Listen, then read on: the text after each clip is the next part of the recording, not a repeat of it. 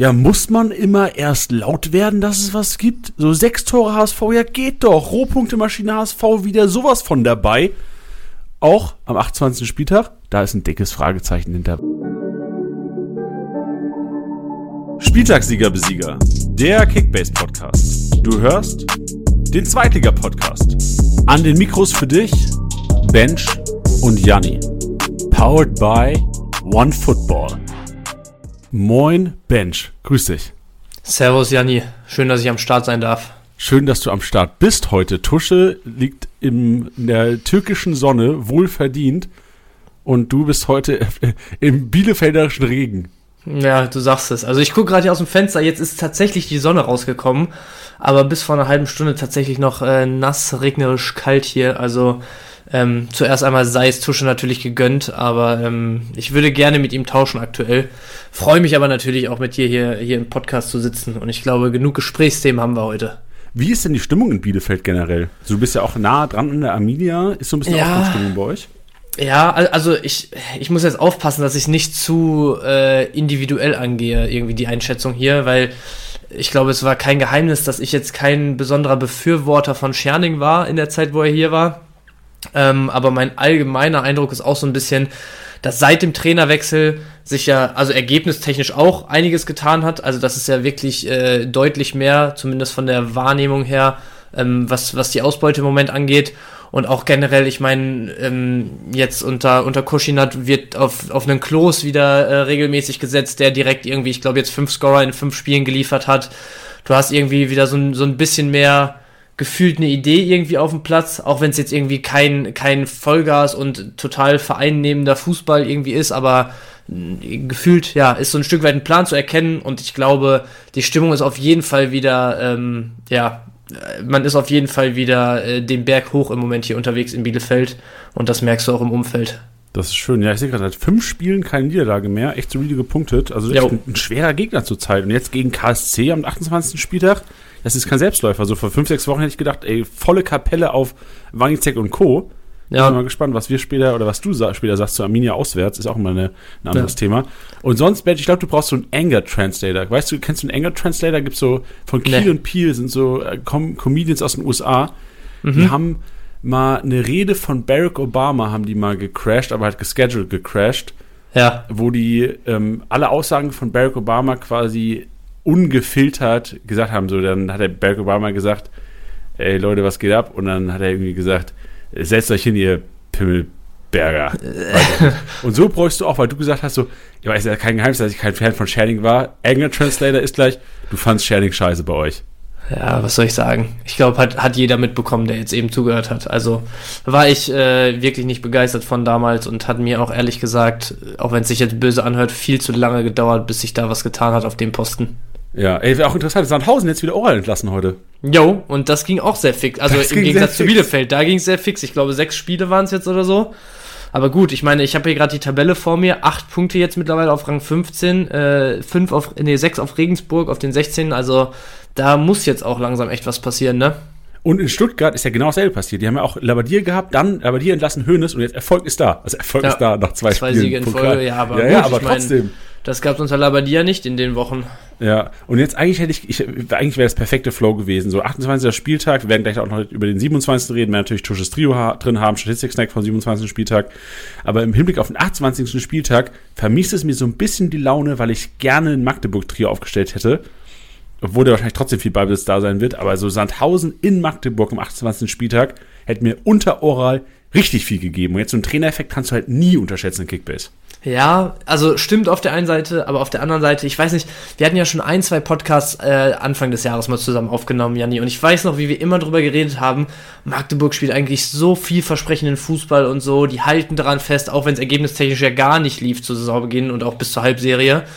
Und haben die ganze Zeit gesagt, irgendwann muss es knallen und die Punkte kommen und so. Und jetzt in den letzten Wochen ist es echt so, dass sie das mal ummünzen in Punkte und auch in Kickbase-Punkte folgerichtig. Und deswegen, ich muss sagen, ich bin echt so überzeugt von der Spielanlage von denen, da ist es mir auch egal, dass Sandhausen jetzt den Trainer wechselt, die werden das ziehen zu Hause. Statement. Da haben wir direkt mal ein Statement. Wie lief es so. denn am Wochenende bei dir in der zweiten Liga, Mensch? Oh, es lief tatsächlich ganz gut. Ähm, Ich muss gerade mal äh, über, überbrücken, dass ich hier die, die Liga switche.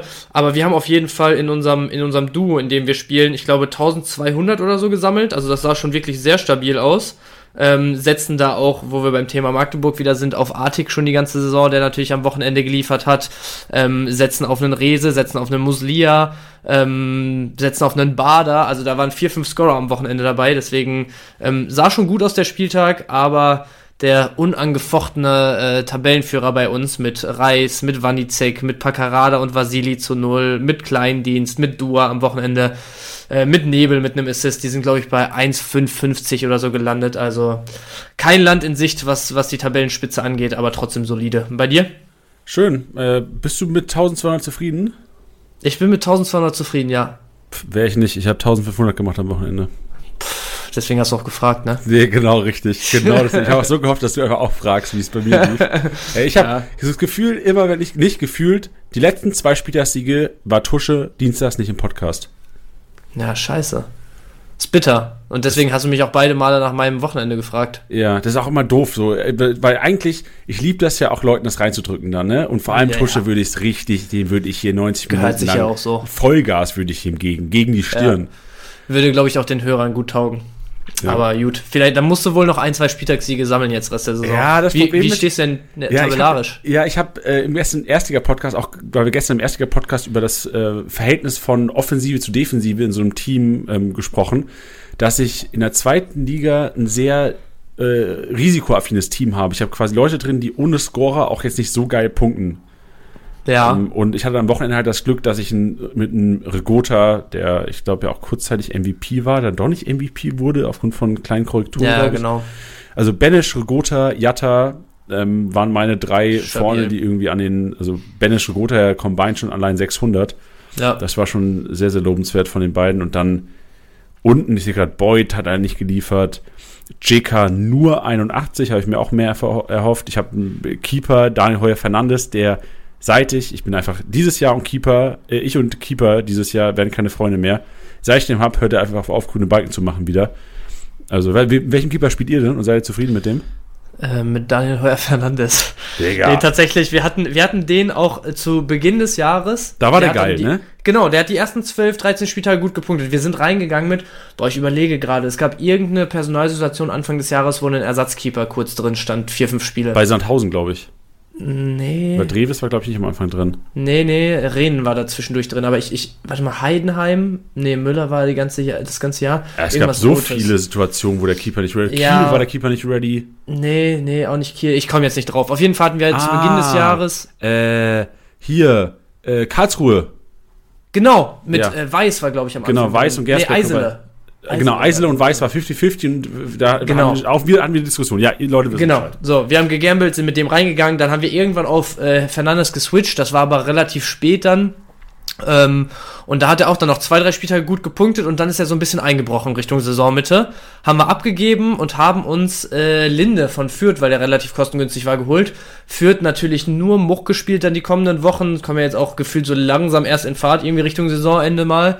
Ähm, dann Linde wieder abgegeben für Heuer Fernandes und jetzt punktet er auch seit vier, fünf Spielen wieder nicht, seitdem wir ihn haben. Also Torhüter auch bei uns ganz schwieriges Thema. Ja, echt ein toughes Ding. Ich gucke mal, wer so die besten Keeper sind in der Liga. Weil äh, in der Bundesliga, also Ron-Robert Zieler, ja, 3200, aber in der Bundesliga ist so, dass in den Top 25 wahrscheinlich mehr als, obwohl doch auch in der Liga 2 fünf Keeper sind drin. Ja, Müller. Schuhen, Fernandes. Ja, da ist schon einiges gegeben, ja, auch die Keeper. Aber irgendwie habe ich nie die zum richtigen Zeitpunkt bekommen. Ich schaue gerade mal, wo ist Lute da unten? Lute auch nicht so solide, wie ich ihn erwartet habe eigentlich dieses Jahr. Ja, Lute glaube ich jetzt zuletzt ein bisschen abgebaut, ne, Punkte technisch. Also ich ja, meine, da war ja zwischendurch viel zu null dabei bei Lautern. Ja, Lautern komplett abgebaut die letzten ja. Wochen. Also ich habe auch das Spiel gegen gegen, gegen Braunschweig war echt, Alter, das, das, das tat Harte schwer, Kost. das zu gucken. Ja, ja, ja. Das war wirklich. Ja, ich habe es auch gesehen. Zum Glück habe ich es in der Konferenz gesehen, du wahrscheinlich nicht. Ja, ich habe äh, okay. die, auch erst äh, zur zweiten Halbzeit habe gepackt zeitlich. Ja. Aber die hat mir auch, also es gab eine Szene, du guckst euch nicht mehr an, es macht gar keinen Sinn für euch aus dieser Lautern-Fans oder Braunschweig-Fans. Ben Zolinski muss den Ball jo. nur einschieben, alleine vor der Kiste, keiner mehr drin und schafft es irgendwie aus 1,50 Meter das Ding noch gegen die Latte zu sensen. Und da ja. war, war für mich, da war ich komplett gebrochen. Und, und, gedacht, jetzt, und jetzt können wir auch, weil so eine gewisse Rechtshoffnung in mir, ich bin ein sehr positiver Mensch und ich sehe in allem, in allem sich irgendwie eine Chance, ne?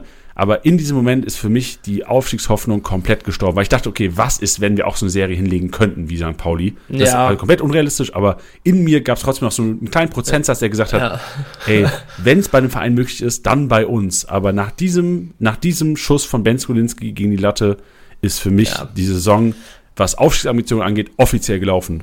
Ja, halte ich sowieso seit zwei, drei Wochen schon für unrealistisch. Ja, aber, aber du auf weißt, der anderen Seite muss man halt auch sehen, jetzt mit 40 Punkten auf einem siebten Platz vor Kiel, vor Karlsruhe, vor Hannover, vor gut Nürnberg und Arminia sowieso unter ihren, unter ihren Möglichkeiten, aber trotzdem ist äh, was, was jeder Lauter, glaube ich, vor der Saison direkt unterschrieben hätte. Von daher immer noch Safe. sehr, sehr gute Saison. Aber dieses Zulinski-Ding, also das war schon Digga, arschsträubend. Und äh, Ron Torben Hoffmann damit direkt in unsere Top 11 katapultiert, auf jeden Fall. Das ist so ein Joke, ey. Ja. Oh ähm, was ich auch noch sagen wollte, ist, es ist gefährlich. Das ist jetzt noch nicht so Kickbase-Talk, aber aus lauterer Sicht ist es gefährlich gerade, weil alle sind zufrieden mit der Saison.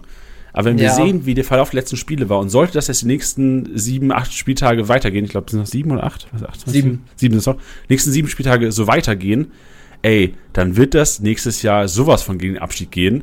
Also ich, ja. es ist gefährlich halt, weil wir sind am Anfang ja, auf der Euphoriewelle ge, ge, ge, ge, gesurft, wo ja. wir gesagt haben, krass, wir spielen über unsere Möglichkeiten, aber das auf Dauer, also irgendwie dachte man dann, ey, wir haben diese Möglichkeiten. Ja. Aber es ist gefährlich. Also deswegen, ich habe so ein bisschen Schiss, dass äh, wenig passiert im Sommer, weil man so zufrieden ist einfach mit dem ich, Jahr. Ich finde es vor allem schwierig. Also ich meine, als Aufsteiger, ja klar, hast du mit Lautern halt auch einfach Argumente, was so das, das Clubumfeld an sich angeht und so, was die, was die Anhänger angeht. Du, du hast gute Argumente für diesen Verein, keine Frage.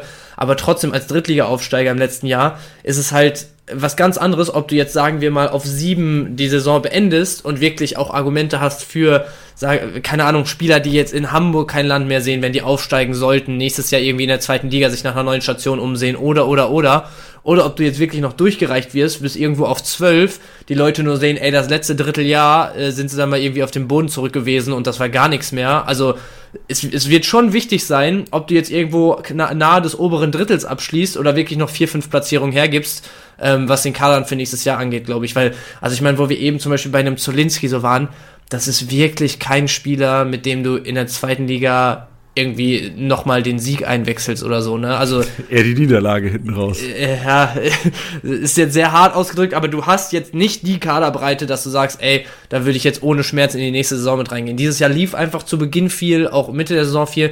Du hast sicherlich gerade so was, was irgendwie die Besetzung der Innenverteidigung angeht, was dein Zentrum angeht und so, hast du echt gute Leute dabei.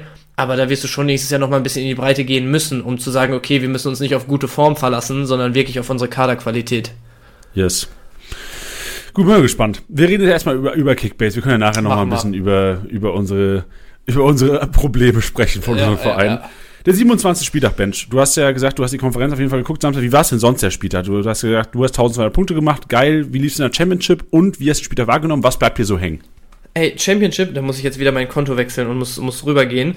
Ähm, was mir hängen bleibt, ist auf jeden Fall äh, Hamburg wieder back in business. Also, ich meine, die letzten, die letzten Wochen haben ja, glaube ich, jeden Hamburger wirklich so ein bisschen an äh, ganz, ganz dunkle Saisonfinals der letzten Jahre erinnert irgendwie, weil ich habe auch, also was man an, an Memes und sonst was überall schon gesehen hat, dass Hamburg ja wirklich jede Saison in den letzten Jahren zum selben Zeitpunkt auf einmal eingebrochen ist, aus dem Nichts, niemand damit gerechnet hat, weil die eigentlich immer von dem, von der Kaderqualität und auch von der Spielanlage her immer zu den ein, zwei besten Teams gehörten. Und hinten raus war es dann irgendwie echt immer, äh, hat es da ganz schön gekriselt. Und jetzt am Wochenende, finde ich, hat man richtig gesehen, gerade wo dann in der letzten halben Stunde nochmal die vier Tore gefallen sind, wie denen so richtig die Last von den Schultern abgefallen ist, wie da endlich mal wieder ein Zahnrad ins andere gegriffen hat und äh, ja, die mal wieder auf den Rasen gekriegt haben, was diese Mannschaft eigentlich auszeichnet. Und das ist, wenn die halt so eine Dynamik entwickeln und ihr Spiel auf den Platz kriegen, dann sind die in der zweiten Liga einfach nicht zu stoppen, in meinen Augen. Ähm, das ist auf jeden Fall hängen geblieben vom Wochenende. Und ansonsten, ich meine, ja gut, äh, werden wir mit Sicherheit auch noch kurz drüber sprechen. Pauli jetzt 10 in a row, äh, jetzt Ach, die letzten Wochen auch wirklich in Top-Spielen bewiesen, dass die Form, äh, ja, dass das irgendwie da kein, kein Trugschluss ist und es einfach irgendwie äh, durch Zufall und gute Matchups entsteht. Also jetzt in Heidenheim das Ding wieder zu Null zu ziehen, auch absolut brutal. Also ich, ich bin echt der Meinung, die können jetzt da nochmal oben angreifen. Es sind jetzt auch nur noch vier Punkte dann auf Heidenheim. Ähm, ja, und ansonsten, ich meine, Gut, Fürth gewinnt in Sandhausen, hätte ich mit gerechnet. Ich hätte gedacht, dass Magdeburg das in Regensburg zieht, war aber auch sehr unglücklich für, für Magdeburg. Kiel, Rostock, ähm, Darmstadt, gewinnt zu Hause gegen Paderborn, war auch ein Ding, wo ich dachte, oh, das könnte ein Stolperstein für Darmstadt werden. Aber insgesamt ein Spiel, äh, Spieltag, der finde ich schon den Erwartungen größtenteils entsprochen hat. Ähm, aber gerade Hamburg und Pauli, die beiden, die beiden äh, Nordvereine da, haben auf jeden Fall geliefert wieder. Ja, und viele Punkte, oder? Also allein die sechs Kisten vom HSV haben ja so ein bisschen auch in die Karten von vier Kickbase-Bändern gespielt, die auch in der Championship ja, hundertprozentig. Ähm, wahrscheinlich viel auf die Hamburger gesetzt haben, wenn man sich da die Tabelle anschaut. Ja, Nilando immer noch auf der Eins, auch mit 9281 Punkten. Das ist schon ein ist sehr stark. starkes Statement in Richtung Mini Cooper SE. Bin dann gespannt, Ejo. ob da eventuell noch mal dran kommen kann. Aber ich finde, das Geile ist, wenn der HSV sich jetzt wieder dahin entwickelt, dass sie die wirklich so der FC Bayern der zweiten Liga werden, ähm, Magdeburg vielleicht da so ein bisschen ablösen auch, weil ich nämlich letzte Woche hatten wir Magdeburg, der FCB der zweiten Liga, Rohpunkte technisch. Haben sie auch dieses Wochenende wieder gezeigt, die haben echt ganz gut roh gepunktet wieder. Aber ich glaube, HSV hat ja schon die, die beste Qualität der Liga, hast du ja auch vorhin gesagt, Ja, hundertprozentig. Und ich glaube, das kann auch mal einen Effekt haben auf den Mini Cooper SE, dass Nilando da vielleicht oben runtergeboxt wird. Könnte passieren, tatsächlich. Und äh, dann noch mal ganz kurz zur Championship. Ich habe ja. meinen stärksten Spieltag dieses Jahr gehabt. Uh, was hast du 1628 Punkte eingeheimst hier. Alter. Guck mal gerade. Äh, Reis 300, Rigotta 295, Glatzel 247, Artig 220, Katterbach hatte ich aufgestellt.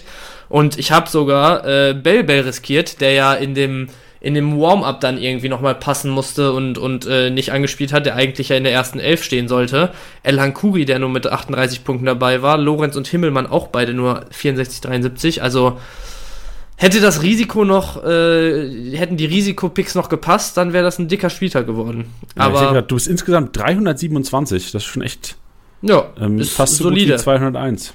Ja, fast so gut wie 201. Ich, äh, die letzten sieben Spieltage werde ich mich jetzt nochmal richtig reinfuchsen, Janni, und dann Ey, wollen wir eine Wette machen, vor dir. Bench? Weil ich glaube ja echt, das ist gar nicht, das ist ja echt alles bei, eng beieinander. Das sind 200, 200 Punkte, die ich nur vor dir bin. Wollen wir eine Wette ja, machen? können wir machen. Aber wir müssen jetzt mal ein geil, wir können jetzt nicht immer um Essen, also ich, ich glaube, nee. es sind 24 Essen in Umlauf, so, die wir gegeneinander verwettet Digga, haben. Ich, ich werde so fett im Sommer. Wir müssen uns, wir müssen uns irgendwas, irgendwas Originelleres überlegen jetzt mal. Ja. Was ist Aber ein geiler Wetteinsatz? Machen wir das off-air? Ja, das machen wir off-air. Und nächste, nächste Woche mit Tusche hier verkündest du unseren Wetteinsatz. Ja, oder wir können es so machen. Wenn es noch was einfällt, schmeiß, schreiben wir es rein, sonst können die Hörer auch gerne mal uns schreiben, wenn die irgendwelche Ideen haben, weil es wäre schon was Geiles auch zu machen, was vielleicht dann auf unseren Social Media Kanälen stattfinden muss. So nur in Trikot. Äh, nee. Des Rivalen am Wochenende. Genau. Das wäre auch geil natürlich, wenn ich. Ich habe ja ein Bielefeld-Trikot. Hast du ein Lautern-Trikot schon? Nee. Warum hast du kein Lautern-Trikot? Ja, weiß ich nicht, Janni, warum habe ich kein Lautern-Trikot? Digga, du machst, zu wenig, du machst zu wenig Wetten. Ich habe auch ein Bielefeld-Trikot so? nur wegen, wegen, einer, wegen einer Wette äh, gecashed. Ja, von einem Bankwärmer. Boah, Digga, das ist eigentlich. Brian Lassme ist für mich einer, den ich. Das ist für mich eigentlich ein Erstligaspieler. Aber ich bin auch ja. vielleicht einfach betriebsblind.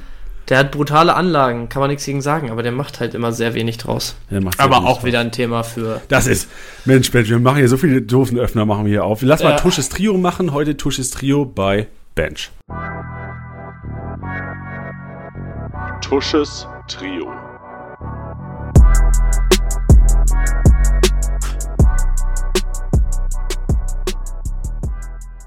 So, Tusches Trio, äh, powered by Bench, wie Jani gerade schon gesagt hat. Und ähm, als allererstes, wir haben eben schon über St. Pauli gesprochen, würde ich da mal einfach gerne mit jemandem reingehen. Ich habe es versucht, wie, wie im Erstliga-Podcast, so ein bisschen ab von der Top 10 mich mal umzuschauen. Und wer halt einfach dafür Anerkennung verdient hat in meinen Augen, dass er in ein komplett funktionierendes Ökosystem in großen Anführungsstrichen äh, reingeworfen wurde, im Topspiel auswärts, da absolut solide bestanden hat, ich glaube 120 Punkte ungefähr gesammelt hat, die Null gehalten hat und in dieser Dreierkette absolut äh, hervorragend äh, sich, sich eingegliedert hat, ist äh, Adam Gigala. Ich weiß nicht, ob ich es richtig ausgesprochen habe, höchstwahrscheinlich nicht, dann tut's mir leid. Aber ähm, ja, genau das, was ich gerade gesagt habe, ist halt was, was, was immer so ein bisschen ähm, ja, zu wenig gewertschätzt wird, finde ich, weil es ist schwer und das wird jeder äh, da draußen aus eigener Erfahrung, der mal Fußball gespielt hat oder es tut, sagen können, wenn du eine Mannschaft hast, die wirklich so funktioniert wie Pauli im Moment mit neun Spielen äh, am Stück, die alle gewonnen wurden in der Rückrunde, du dann in der Zeit wirklich nur eine kleine Rolle, eine kleine Nebenrolle irgendwie spielst, ist es sehr, sehr schwer, dann in dem Moment da zu sein, wenn du auf einmal gebraucht wirst und nicht so irgendwie dieses, dieses äh, ja, fehlende Puzzlestück auf einmal zu sein, was, was derjenige ist, der dann rausrotiert, Smith in dem Fall in der Dreierkette. Und deswegen finde ich es absolut bemerkenswert, wie Gigala das da am Wochenende gemacht hat. Ähm, ich schaue mal einmal nach, jetzt gerade, wie, wie viele Punkte es dann nochmal wirklich genau waren. Es waren 125 beim Einzelnen Heidenheim. Ähm, ich würde jetzt nicht so weit gehen, eine Kaufempfehlung auszusprechen, weil ich glaube, wenn jetzt Smith wieder fit ist, der war ja, glaube ich, nur erkrankt irgendwie, dann ähm, wird das kein Thema sein, dass Chigala sich da jetzt irgendwie festspielt. Dafür sind sie zu gut, äh, funktionieren sie zu gut ohne ihn. Ähm, aber trotzdem jemand, den man hier dann mal nennen kann, in meinen Augen. Das ist stark, ja. Also 125 Punkte als Lückenfüller, 350k. Also klar, ist das wird für den nächsten Spieler jetzt nicht so relevant sein, aber all die ihn aufgestellt haben, mega Props. Und bei dem Spiel, ich weiß, hast du noch einen St. Paulianer drin oder darf ich noch, darf ich einen reinschmeißen? Nee, darfst du reinschmeißen, gerne. Äh, ich würde gerne einfach mal, nicht Hartl aufgrund seines, seines Tores, sondern aufgrund der Laufleistung. Ich habe eine Story gesehen von, ich glaube, die hat Paccarada gemacht wo er Hartl verlinkt hatte. Der hat irgendwie 13,6 Kilometer ist der gelaufen Boah. und so einen Wert habe ich noch nie gesehen. Ja, das ist schon geisteskrank. Also, ich meine, als Bielefelder, wo er ja auch eine, eine, ganze Zeit hier war, kann ich sagen, der war immer der beste Läufer bei Bielefeld. Immer, also der hat ja zusammen mit Prietl immer im Zentrum gespielt. Boah, Digga, der Und die beiden, die beiden haben auch in dem Aufstiegsjahr und auch in dem einen Jahr, wo die Rückserie so stark war hier in Bielefeld, waren die in diesen ganzen Kicker-Laufleistungsranglisten immer unter den Top 3 als zwei Bielefelder. Und auch in der Bundesliga-Saison äh, war Prietl ja dann immer noch sehr, sehr weit vorne. Also die beiden schon immer wirklich brutal abgerissen hier in Bielefeld gemeinsam. Deswegen kommt es für mich jetzt nicht so sehr aus dem Nichts, aber ich verstehe schon und mich hat es auch damals gewundert, dass man Hartl halt eher so als den, den Dirigenten mit einem feinen Füßchen, mal einem Pässchen hier, einem Pässchen da, schon auch als Arbeiter ein Stück weit, aber eben nicht als so einen Malocher auf dem Schirm ja. hat. Und das ist einen dann schon sehr überrascht. 13,95, äh, also im Grunde kannst du sagen 14, 14 Kilometer Kilo, ist Ja, das ist schon krank. Aber was mich jetzt erstaunt, ich sehe gerade, also ich schaue gerade mal die Laufleistungen durch, mhm. Leonard Maloney auch 13,37. Ich, ich wusste stark. nicht, dass Leute über 12 Kilometer laufen. Ich schaue gerade mal so als Vergleich rein. Beim HSV. Ich glaube, 12 ist immer ja. so oberes Drittel Durchschnitt. Ey, beim eigentlich. HSV, der, der, die meiste Rennleistung am Wochenende ist äh, Ludovic Reis mit 11,2.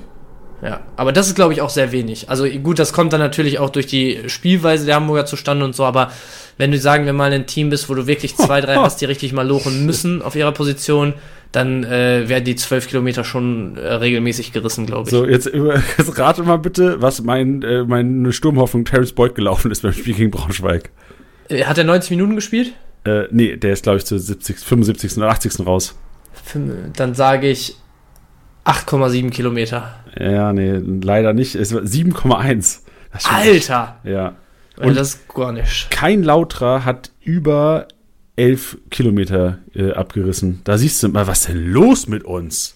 Das ist äh, nicht viel. Und das hätte ich jetzt auch wirklich nicht gedacht bei Lautern eigentlich. Nee, du musst ja auch über die physisch kommen. Aber ey, im Spiel Rostock gegen Kiel kein einziger Spieler über elf. Laufen die alle nicht? Sind die faul geworden, die Leute? Ich guck Aber mal so Rostock gegen Kiel spielen natürlich auch beide Fünferkette, ne? Ja, ich guck mal gerade Darmstadt. Weil halt so, weil, weil zum Beispiel bei Heidenheim mit Maloney ist halt, also ich meine, die spielen ja so ein 4-1-4-1 mehr oder weniger. Das heißt, Maloney läuft ja im Prinzip zwischen den beiden Ketten muss er ja gefühlt alle Halbräume links und rechts zulaufen. Also der ist ja, der ist ja nur in der Breite unterwegs die ganze Zeit. So, bei solchen Spielern ist es dann natürlich irgendwo logisch. So, Pauli spielt halt mit einem Dreierzentrum, wo Hartl dann halt viele, viele Räume auf den Außen, also oft da rauskippt, viele Räume da anläuft und auch nach hinten zulaufen muss, wenn du nur mit Viererkette unterwegs bist.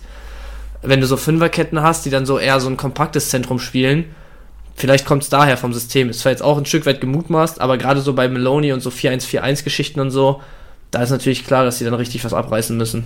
Alter, also das ist ein sehr interessanter Stat. Ich gucke halt komplett Laufleistung durch. Das ist sehr interessant. Also das machen wir in der Kicker-App kann man das finden bei jeweiligen Spielen. Und was mich gerade so ein bisschen schockt, ist, dass ähm, Urbik von Regensburg genauso viel mhm. gelaufen ist wie Terence Boyd am Wochenende. Ja, gut, das äh, vielleicht hört Terence ja den Podcast. Ja. Und macht sich seine Gedanken. Ich glaube halt auch, also der hat ja nicht mehr die fitsten Knie, ne?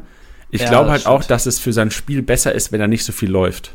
Ja, wahrscheinlich ja. Und wahrscheinlich ist es auch nur so möglich, dass er dann in den entscheidenden Situationen wirklich bei 100% ist. Genau. Und im Endeffekt, es gibt ja keine Kickbase-Punkte für Laufleistungen. Ja, ist auch, ist auch was, was wir schon mal diskutiert haben intern und auch öfters mal rangetragen bekommen. Aber da die Differenz halt wirklich so gering ist, ähm, macht das, ja, glaube ich, und, relativ wenig Sinn. Die, die Frage ist halt auch, inwiefern kannst du Laufleistung irgendwie qualitativ bewerten, so, weißt du? Also ich meine, ja. so wenn jetzt, wenn jetzt ein, ein, ein Boyd äh, halt als Stürmer dreimal richtig steht und genau die richtigen Räume anläuft mit seinen acht Kilometern, dann sind diese acht Kilometer oder einzelne Phasen dieser Laufleistung halt deutlich mehr wert und qualitativ besser, als wenn du jetzt halt ja, keine Ahnung, irgendeinen Außenverteidiger hast, der jeden Weg da rechts hoch und runter macht, aber irgendwie gar nicht ins Spiel eingebunden ist und dann seine zwölfeinhalb Kilometer abgerissen hat. Also, ja, es ist ein Thema, wo wir immer mal wieder irgendwie drüber quatschen, so, aber ähm, wenn man das mal sich ganz neutral anguckt, ist es, glaube ich, viel, viel zu schwer,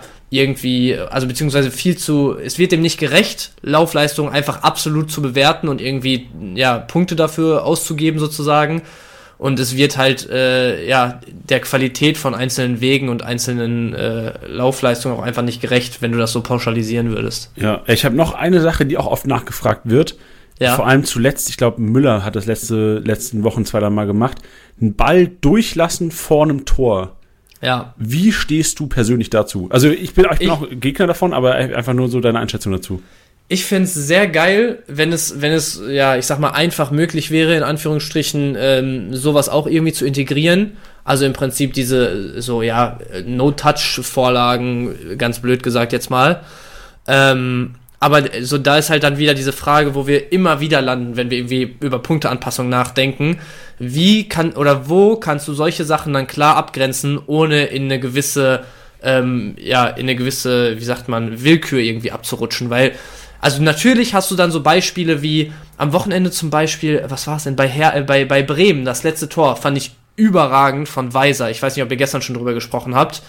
Ähm, wo Haben im Prinzip da to total Kuddelmuddel, also ich meine, das ist ja in den letzten zehn Minuten ging es ja sowieso komplett ab. Und dann war das ja im Prinzip zum 2-2, wo der Ball so von links, äh, rechts tief in den Strafraum reinrollt und Weiser entgegenläuft, im Prinzip es für den Gegenspieler so aussieht, als ob er den Touch mitnimmt und versucht direkt aufs Tor zu gehen und dann einfach nur drüber steigt, sodass hinter ihm Füllkrug komplett alleine einschieben kann. Das ist halt eine Paradesituation dafür, wo ich sage, eigentlich muss ein Weiser dafür dicke, dicke Punkte bekommen. So, dann hast du aber auf der anderen Seite solche Sachen wie, keine Ahnung, ein Stürmer wird angespielt, macht einen Schritt zum Ball hin, bleibt dann aber weg, ist aber irgendwie noch einen Meter vom Ball entfernt, der dann irgendwo hindurchläuft und am besten ist der Torschütze dann auch noch in einem Dribbling danach aktiv und keine Ahnung was. So, und dann hast du halt wieder genau dieses, dieses Thema. Also, wo, also vergibst du für alle Sachen, also für alle No-Touch-Assists irgendwie dieselben Punkte? Wo ist dann wirklich so eine No-Touch-Assist gegeben, wo nicht? Also, es ist einfach, die, die, die Rele oder die, die Bandbreite an möglichen Aktionen ist viel zu groß, um das irgendwie adäquat zu bepunkten, finde ich. Ja, sich auch so schön ausgedrückt und ich glaube, das Hauptargument, wo man es zusammenfassen kann und das ist auch mein Grund, warum ich dagegen bin, auch wenn dagegen eigentlich immer so ein negativ belasteter Begriff ist, ich bin einfach für die Gerechtigkeit und du kannst es einfach nicht durchgängig ja. gerecht abbilden. Momentan. Ja. Wir wissen ja nicht, wo es noch hingeht, aber momentan ist es auf jeden Fall nicht äh, nicht ja. möglich, das so gerecht wie möglich dazu, darzustellen für alle. Ja, und, und also so ganz kleiner Gedankenanstoß nur noch mal. Ich meine, die Leute kriegen es ja auch äh, immer mal wieder mit, dass es bei manchen Aktionen schwierig ist und vielleicht von ob da noch mal eine Korrektur vorgenommen wird bei solchen Sachen wie irgendwie eingeleiteten Toren und so. Und da ist es ja sogar, also da sind wir ja auch schon, wo be bewegen wir uns ja auch schon auf irgendwie einer, einem ziemlich schmalen Grad, wo dann gesagt wird, okay, ist dieser Pass vor dem letztendlichen Assist wirklich das meiste von dem Torwert? Und das ist halt eine, gewisse Willkür hast du da auch drin oder nicht Willkür, aber eine gewisse persönliche Note von dem jeweiligen Analysten, um es so auszudrücken. Aber da kannst du halt noch relativ klar sagen, okay, wenn halt beispielsweise ähm, am Wochenende bei dieser Chabot-Vorlage, da kriegt er das Ding quer von Keins, muss aber irgendwie in eine Rücklage und so halb aus der Drehung per Volley direkt das Ding noch rüberlegen, so dass es halt einfach zu anspruchsvoll, um da ein Tor eingeleitet zu vergeben, im, äh, also in dem Beispiel da kannst du noch relativ klar voneinander abgrenzen. Dann ist halt nur die Frage, wenn da schon hier und da mal so Edge Cases sind, wo kommst du dann hin, wenn du auf einmal mit so No-Touch-Geschichten äh, handhaben musst? Ja, ich sag dazu nichts zu der Szene. Ja, siehst du? Thema Graubereich. Weitermachen. Tusches Trio, hast du noch zwei? Äh, ich habe noch zwei. Ich habe äh, tatsächlich auch äh, ein bisschen geschummelt und mir dann erstmal jetzt noch ein Duo reingepackt. Und zwar finde ich, äh, sollte man auch Matze Bader und äh, Braden Manu hier nochmal hervorheben, die beide teilweise lange Ausfallzeiten hinter sich hatten, wo alle schon gesagt haben, boah, ob's Darmstadt packt, da irgendwie auf dem Damm zu bleiben in der Zeit. Sie haben's gepackt, trotzdem auch genauso bemerkenswert, wie die beiden jetzt zurückgekommen sind. Bader mit, ja, ich, ich glaube, es war eher eine verunglückte Flanke, trotzdem am Ende des Tor, äh, am Ende des Tages ähm, steht der Mann auf dem Scoresheet, ähm, hat eins der, der beiden Tore für, für Darmstadt gemacht. Manu auf der anderen Seite auch ganz entscheidend dann das, das Siegtor noch erzielt. Ähm, war einer, wo man jetzt eigentlich so die letzten Wochen dann gesagt hatte, wo Honsack auch so gut funktioniert hatte und so, dass der es vielleicht sogar schwer haben wird, wieder in die Truppe reinzukommen. Hat jetzt direkt wieder von 0 auf 100 beschleunigt gefühlt, ist auf einmal wieder gefühlt äh, unverzichtbar und äh, ja, die beiden auf jeden Fall wieder genauso wichtig wie vor ihren äh, Verletzungs- und Ausfallzeiten. Deswegen wollte ich die beiden gerne nochmal reinnehmen, auch weil ich es einfach sehr, sehr bemerkenswert finde, wie Darmstadt das wirklich Woche für Woche durchgezogen kriegt, weil wir sprechen davon, dass, dass äh, Hamburg irgendwie den qualitativ stärksten Kader der Liga hat und ich habe so das Gefühl, man, man spricht eigentlich das ganze Jahr schon davon, dass Darmstadt die ganze Zeit ähm, ja wirklich, äh, ich will jetzt nicht sagen am Maximum spielt, aber dass sie wirklich aus sich rausholen, was da drin ist. Und äh, ich finde es sehr bemerkenswert, dass die da wirklich kein, keine Anstände machen, ähm, irgendwie so ein bisschen nachzulassen. Und äh, deswegen zwei Magdeburg, äh, zwei, äh, zwei Darmstädter für mich noch hier, hier im ähm, Intusches Trio. Und als allerletzten würde ich gerne Paul Nebel mit reinnehmen. Weil bei dem war es auch so ein bisschen so, der ist gekommen aus Mainz Anfang des Jahres, gute Auftritte gehabt, dass er ein feiner Fußballer ist, äh, glaube ich, brauchen wir keinem mehr zu erzählen. Trotzdem hat er auch zwischendurch so ein bisschen seinen Hänger gehabt, ähm, oft nur als Joker gekommen, oft nicht gut gepunktet und jetzt in den letzten Wochen, äh, in denen Karlsruhe auch immer mal wieder aufblitzen lässt, was eigentlich in der Truppe drin steckt und gerade wo die Offensivabteilung um äh, Kaufmann, um äh, Nebel, um Schleusener, Wanizek und Co. wieder so ein bisschen aufblüht, ist Nebel einer, der echt immer mal wieder so seine Decisive Action hat, der äh, immer mal wieder mitentscheidend an den Toren beteiligt ist. Ich glaube jetzt auch fünf Scorer in fünf Spielen und am Wochenende, wenn sie das späte Tor nicht mehr bekommen von Nürnberg, dann landet der mit einem Assist wahrscheinlich irgendwo bei 200 Punkten. Also bockstarkes Spiel von dem und deswegen er auch dabei. Ja, Nebel seit dem 21. Spieltag, also über die letzten zwei, vier, sechs, sieben Spieltage ein 145er Schnitt. Ja, Wahnsinn. Das also, ist schon strong. Auch wirklich ein sehr, sehr geiler Fußballer. Ich bin gespannt. Man hört ja die letzten Tage so ein bisschen, dass Karlsruhe ihn nicht kaufen kann auf jeden Fall, aber bemüht ist, dass man ihn äh, vielleicht noch ein Jahr leiht. Ich weiß nicht, wie Mainz dazu steht, aber ich äh, wäre ein Befürworter dessen, dass der Mann äh, in der zweiten Liga noch mal ein Jahr wirklich als Stammspieler durchstarten kann. Soll ich kann mir vorstellen, dass es in der ja. Bundesliga in, einem, in einer funktionierenden Mainzer Truppe, wo im Prinzip auch keine so richtige Position für ihn aktuell ist, ähm, dass es da ein bisschen schwierig wird.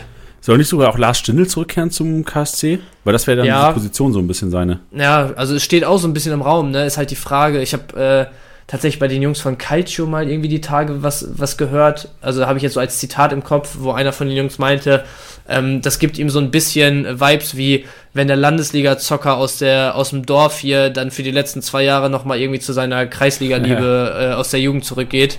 Weil Stindl von der Qualität her und so ist das immer noch ein absolut guter Bundesligaspieler. Also in meinen ist jetzt vielleicht nicht mehr der, der jedes Spiel überragt und auch nicht mehr der, der immer volle Distanz gehen kann. Aber wenn der nächstes Jahr nach Karlsruhe geht, ähm, dann Brustmahlzeit. Also dann würde ich äh, nur durch diesen Wechsel behaupten, ist äh, Karlsruhe auf jeden Fall eines der Teams, was man zumindest mal vorsichtig so in den Ring werfen könnte als Überraschungsmannschaft. Puh, ja, kann sein. Ja, klar, also klar, Stindel, Wanizek, strong Kombi. Ich finde aber Stindel schon arg abgebraucht. Also gefühlt ja. Gladbach ja komplett, aber natürlich hat er die Qualität und vor allem er auch den Riecher. Also du kriegst bei Standards kriegst du Stindel, du kriegst Elva kann da schießen und dann einfach viel Erfahrung. Wo man da aus, aus den Erfahrungen letzten Jahre hat das selten geklappt, dass ein gestandener Bundesligaspieler im Alter in eine zweite Liga gewechselt ja. ist und dann auf einmal den kompletten Verein getragen hat. Hat selten ja, geklappt. Stimmt. Ich kann mich an keinen einzigen Fall erinnern. So siehe, so, du hast auch Erik Durm. Junge, krass, Weltmeister bei Frankfurt, gestandener Mann. Der hat Probleme, in der Schale zu bleiben momentan. Ja, gut, aber Durm war auch jemand, der hat dann bei Frankfurt auch schon arge Probleme gehabt. Der hat eigentlich gar keine Rolle mehr hinterher gespielt. Was ich halt so eher vielleicht vergleichen würde, sind zwar für mich zwei unterschiedliche Spielertypen, aber du kannst es gut, äh, ja, ähm, gut nachvollziehen wahrscheinlich. Wenn ein Clement zum Beispiel, der jetzt nicht annähernd den Status von einem Stindl in der ersten Liga hatte, wenn der wirklich auf dem Platz steht, was im Moment ja eher nicht so oft der Fall ist, aber wenn der auf dem Platz war, was der in einzelnen Aktionen einfach für einen Impact haben kann, dadurch wie ruhig der am Ball ist in Drucksituationen, wie, wie, äh, was, was für ein Timing der in seinen Bällen hat, wenn es mal irgendwie ins letzte Drittel geht und so. Das sind halt eher so die Dinger, wo ich sage, da fällt ein Stindel im Moment vielleicht nicht so krass auf, aber so erinner dich mal an unsere Tour im Winter zurück äh, mit der mit der Stindelwette und so. Da hat er auch kein überragendes Spiel gemacht, aber da hat er dann zwei Momente, in denen das Spiel entscheidet so und die Qualitäten hat er nach wie vor. Deswegen, ich kann mir schon gut vorstellen, dass das einer ist, der gar nicht unbedingt das ganze Spiel da immer an sich reißt, der aber irgendwie so einer von denen ist, wo du sagst, der hat auf einmal nach zehn Spielen da seine sieben Scorer und äh, alle drehen sich verwundert im Kreis und keiner weiß, wo die herkommen, so, weißt du? Ja, verstehe. Ich bin gespannt. Ich freue mich auch schon auf nächstes Jahr wieder. Die Saison ja, ist noch nicht mehr vorbei und schon wieder Bock auf Bulli erste und zweite Liga. Und ja, solange Bielefeld drin bleibt. Ja, aber da ist, also, du bist doch guter Dinge, oder? Ja, doch, aber also dafür, dass die letzten fünf Spieltage so gut liefen, was du ja eben gesagt hattest, hast du, glaube ich, immer noch nur zwei Punkte Vorsprung auf die Abstiegsplätze. Also die haben echt alle gut gepunktet die letzten Wochen. Braunschweig am Wochenende auch dann irgendwie wieder zu Hause gewonnen da gegen Lautern. Hätte ich mir tatsächlich einen lauterer Sieg gewünscht. Ähm, ja, irgendwie punkten die mir alle zu viel da im Moment unten. Außer okay. Regensburg. 34. Spieltag wird richtig geil. Ich gucke auch mal, wer so gegeneinander spielt. Oh, ihr müsst nach Magdeburg. Das ist halt auch ja, eklig. Ja, ja. ja. Das also es, es wird jetzt, glaube ich, hinten raus echt nochmal richtig eng mit denen, die da unten sind. Ich, ich glaube, so bis, bis Bielefeld oder bis Nürnberg vielleicht noch sogar sind alle in der Verlosung. Ich würde behaupten, so Fürth, Magdeburg und alles drüber ist jetzt mittlerweile safe, aber ja. da Boah. unten kann man noch niemand abschreiben. 34. Spieltag Rostock gegen Braunschweig. Alter, werden sie Köpfe eingeschlagen, wenn da einer von absteigt. Das, gute, gute äh, Nacht, Polizei in Rostock. Ja, und ich bin auch mal gespannt. Dresden ist im Moment äh, Dritter in der, in der dritten Liga, ne? Also beziehungsweise ich glaube Vierter, aber Freiburg 2 darf ja nicht aufsteigen drüber. Das heißt, wenn, also Dresden Relegation und dann im Zweifel irgendwie nach Rostock oder so, das, äh, da wird es auch rund gehen auf jeden Fall.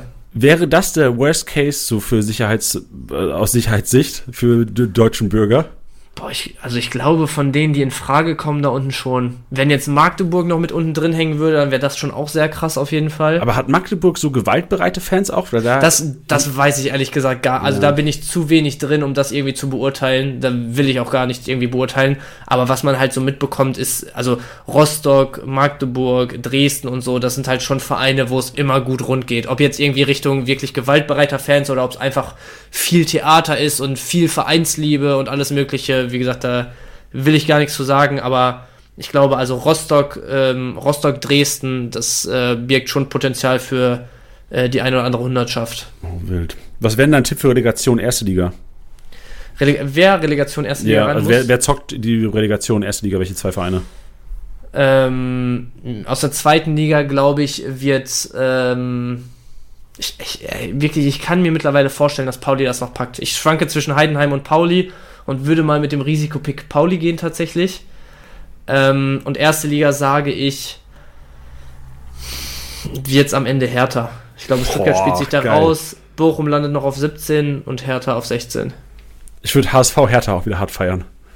Ja, das wäre krank. So als äh, und Marvin Hamburg Relegation wäre sowieso zu krass nochmal. Also Ey, das, das, ist ja wirklich dann, das, also das, da kannst du ja nur noch irgendwie von einem Skript im Hintergrund ausgehen, wenn die jetzt wieder Relegation spielen müssen. Äh, ich glaube, äh, also Relegation ist für jeden neutralen Fußballfan geiler als für die Fans, die tatsächlich ja. drin sind. Ja, safe, oh hundertprozentig. Oh Wild. Aber wenn es dann klappt, natürlich umso geiler. Ich erinnere mich letztes Jahr Dritt, äh, zweite Relegation Lautern Dresden, Alter, du, du hast jo. also schöneres Gefühl hat man selten im Leben, glaube ich, wenn man eine Relegation hinten raus knapp gewinnt. Ja, und ich erinnere mich an Relegation Arminia Darmstadt vor einigen Jahren, wo du in der Verlängerung zu Hause in Bielefeld 115. Minute oder so das 3-2 kassierst. Es gibt kein schlimmeres Gefühl, als so abzusteigen. Ja, safe. Ja. Habt ihr auch da, habt ihr auch Feuerwerkskörper gezündet und habt Platzsturm gemacht? Nee. Nee, Wie, was, was war du nach dem Spiel dann? Also ich saß einfach nur noch lange auf der Südtribüne und war fassungslos ich glaube, es ist jetzt drumherum ehrlich gesagt auch nicht viel passiert, also irgendwie was, was äh, Beulereien oder sonst was angeht. Ich weiß, dass auf dem, im, im Hinspiel, ähm, dass da irgendwie in Darmstadt irgendwas, aber ich erinnere mich auch nicht mehr genau. Aber das war die Saison, glaube ich, wo du, wo Bielefeld am 34. Spieltag in Dresden gespielt hat. Und, ähm, oder am 33. oder so. Und es ging halt für beide gegen den Abstieg. Und äh, dann hat Bielefeld da irgendwie, ich weiß nicht, ob Dresden sogar schon abgestiegen war oder ob Bielefeld die dann sozusagen in dem Spiel runtergeschossen hat. Auf jeden Fall hat Bielefeld, glaube ich, 2-1 in Dresden gewonnen. Und irgendwann in der 60., 70. Minute ging äh, auf der Dresdner Stehtribüne nur noch so ein Banner hoch. Irgendwie, ähm, ihr habt 30 Minuten Zeit, die Stadt zu verlassen oder sowas.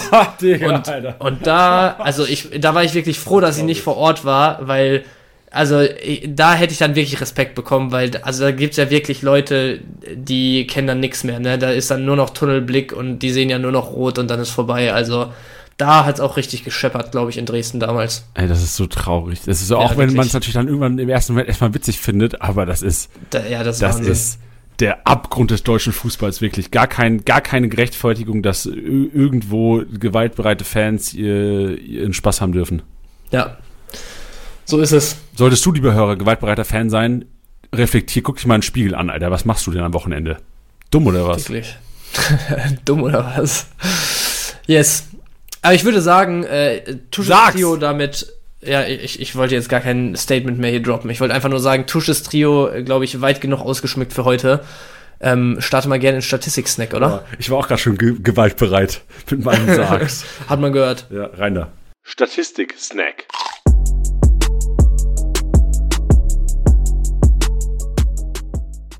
Und der Abwehrboss des 27. Spielers ist einfach Gondorf. 102 Junge. Punkte macht er durch, durch Defensivaktionen im Spiel bei Nürnberg. How? So kann ich mir ja, erklären. Keine Ahnung. Erklärung? Nee, ich habe mir gerade seine Punkte angeguckt. 102 hat er durch Abwehraktionen gemacht, 113 hat er insgesamt. Also ja. es sieht danach aus, als ob er wirklich äh, mehr oder weniger nur mit äh, Verteidigungsarbeit da beschäftigt war. Ich habe auch eben überlegt, also Nürnberg hat schon hinten raus dann so ein bisschen Druck entwickelt, wo dann auch am Ende das Tor gefallen ist. Also so zweite Halbzeit äh, und auch in der ersten Halbzeit generell war es jetzt kein ah, Spiel, wo du sagst, äh, Karlsruhe hat es komplett bestimmt oder so. Also es war schon offen.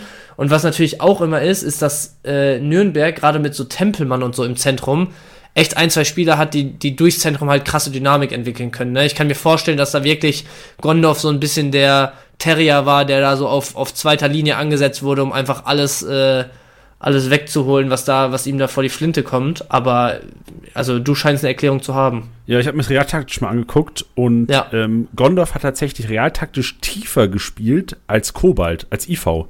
Also vielleicht oh, wow. haben sie teilweise im Aufbau oder vor allem auch defensiv sind sie so Dreikette gegangen gegen Nürnberg. Vielleicht, weiß nicht, ob Schuranov ist jetzt auch nicht mega, mega kopfballstark, du auch nicht. Vielleicht nee. haben sie gesagt, wir machen die Mitte dann frei, dass wir, weil wir so, wenn da ferner gespielt hätte, hätte ich es wahrscheinlich nicht gemacht.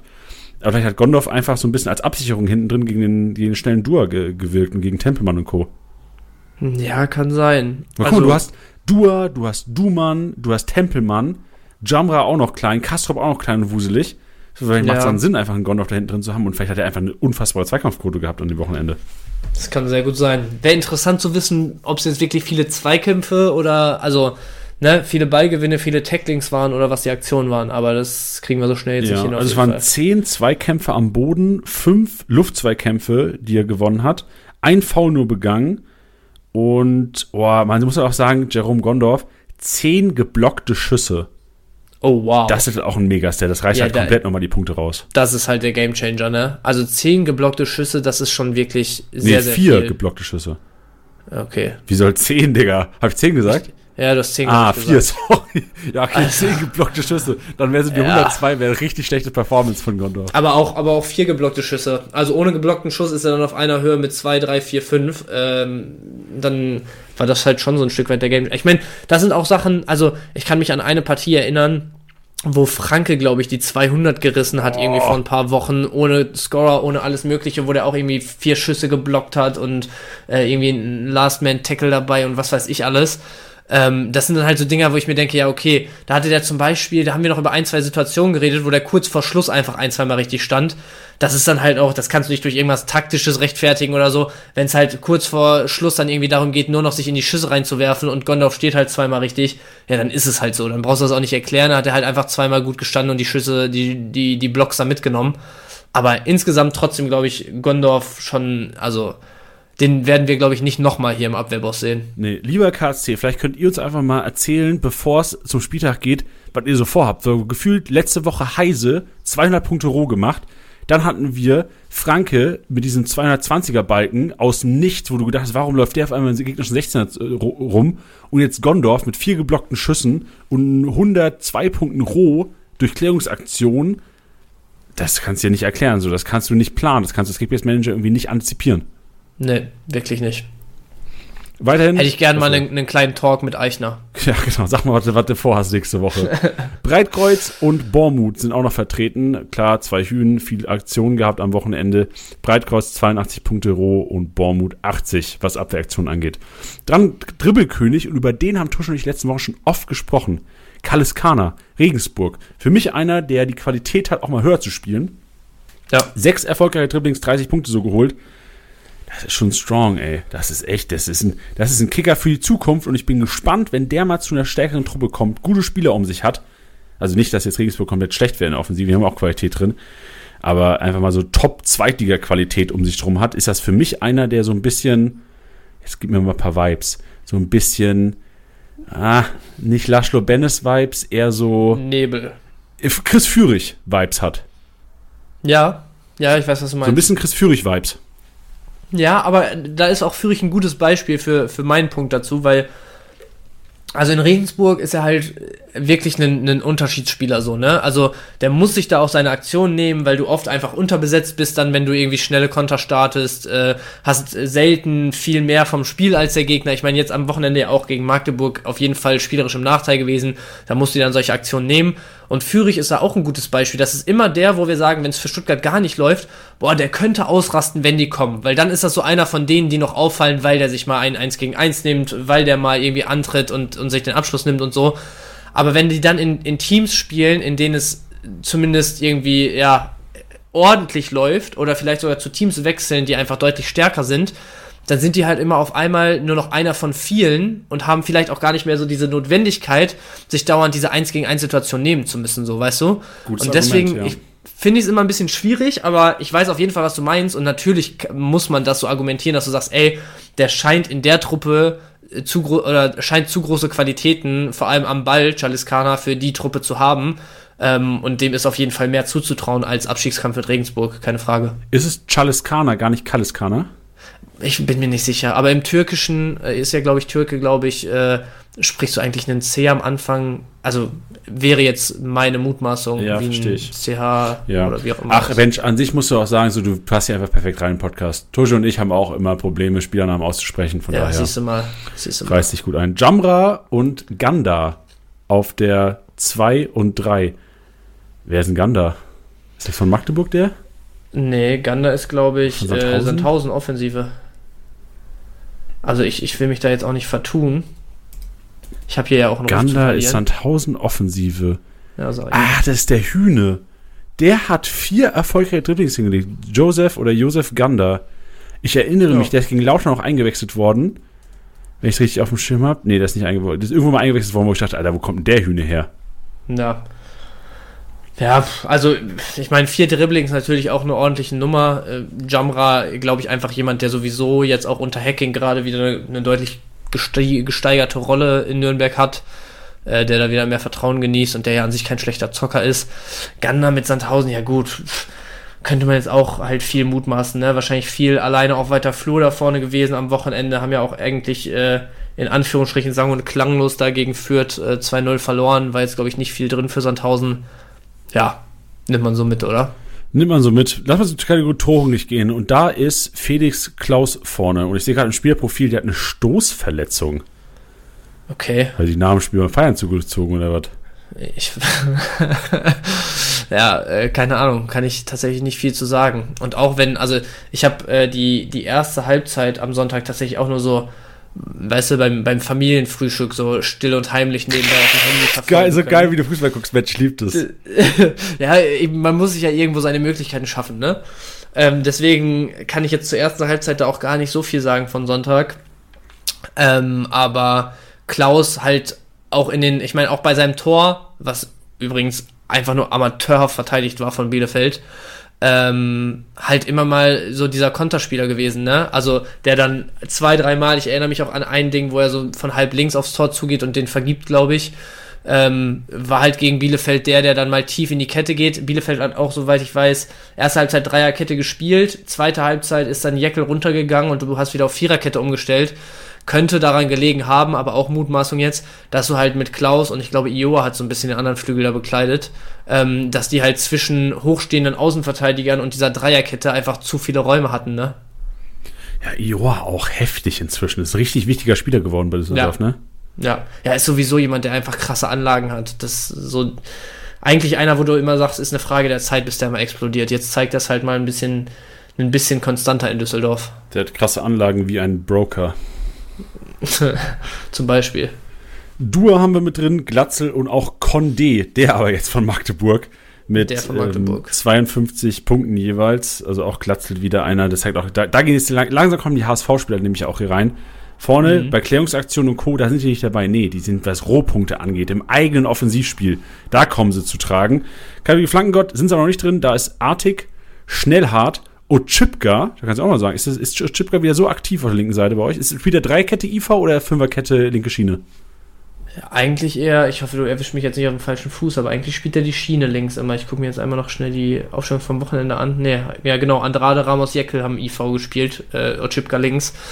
Ist halt, also im, im, im höchst positiven Sinne gemeint, hat äh, Ochipka halt wirklich eine sehr banale Spielweise, ne? Also der kriegt den Ball da links, entweder der gibt den schnell wieder ab, so, oder der ist irgendwo im letzten Drittel am Ball und dann geht der erste Blick erstmal Richtung Klos und gerade seitdem Klos auch wieder äh, Stürmerwahl Nummer 1 ist da vorne, ähm, versucht er wirklich jedes, jedes Ding da in die Richtung zu bringen. Also zweite Halbzeit habe ich dann, wie gesagt, hier komplett gesehen und da sind mir auch ein, zwei Situationen aufgefallen, wo Otschipka in einer guten Flankenposition ist, sich das Ding zurechtlegt, in die Mitte guckt, sieht, dass Klos irgendwie sich eben erst einen Ball abgeholt hat und noch so ein bisschen im Mittelfeld rumtrabt oder so und sobald er das gesehen hat, ging der Blick wieder runter zum Ball, abgedreht und weiter auf den Boden gespielt. Also der sucht halt einfach jetzt seine Leute da vorne drin. Der hat natürlich auch eine gute Flanke, muss man auch dazu sagen.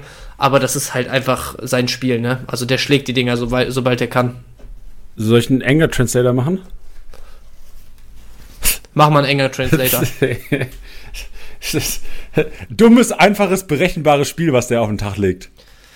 Ja, aber ich habe ja gesagt, dass er auch eine gute Flanke hat zum ja, Beispiel. Ey, ähm, und vor allem, es kann ja sein, es kann sogar gut sein, dass er den Podcast hört. Der ist ja auch Kickbase-Manager. Ja, und ähm, der wird dich auf jeden Fall auf Kicker haben jetzt, Bench.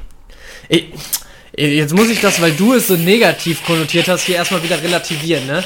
Ich habe nicht gesagt, dass Doch, ey, ich weiß nicht, wie du es übersetzt hast. Wir sind schon ich habe einfach nur hier. gesagt, ich habe einfach nur gesagt, dass das Spiel an sich halt relativ banal auch. wirkt, weil es einfach viele Flanken Richtung Mitte sind und sonst halt Kurzpassspiel so. Aber ich meine, das ist ja auch einfach grundsätzlich nicht schlecht. Dafür hast du in Bielefeld eigentlich genau diese Schienenposition. Du hast jetzt wieder einen großen Zielstürmer.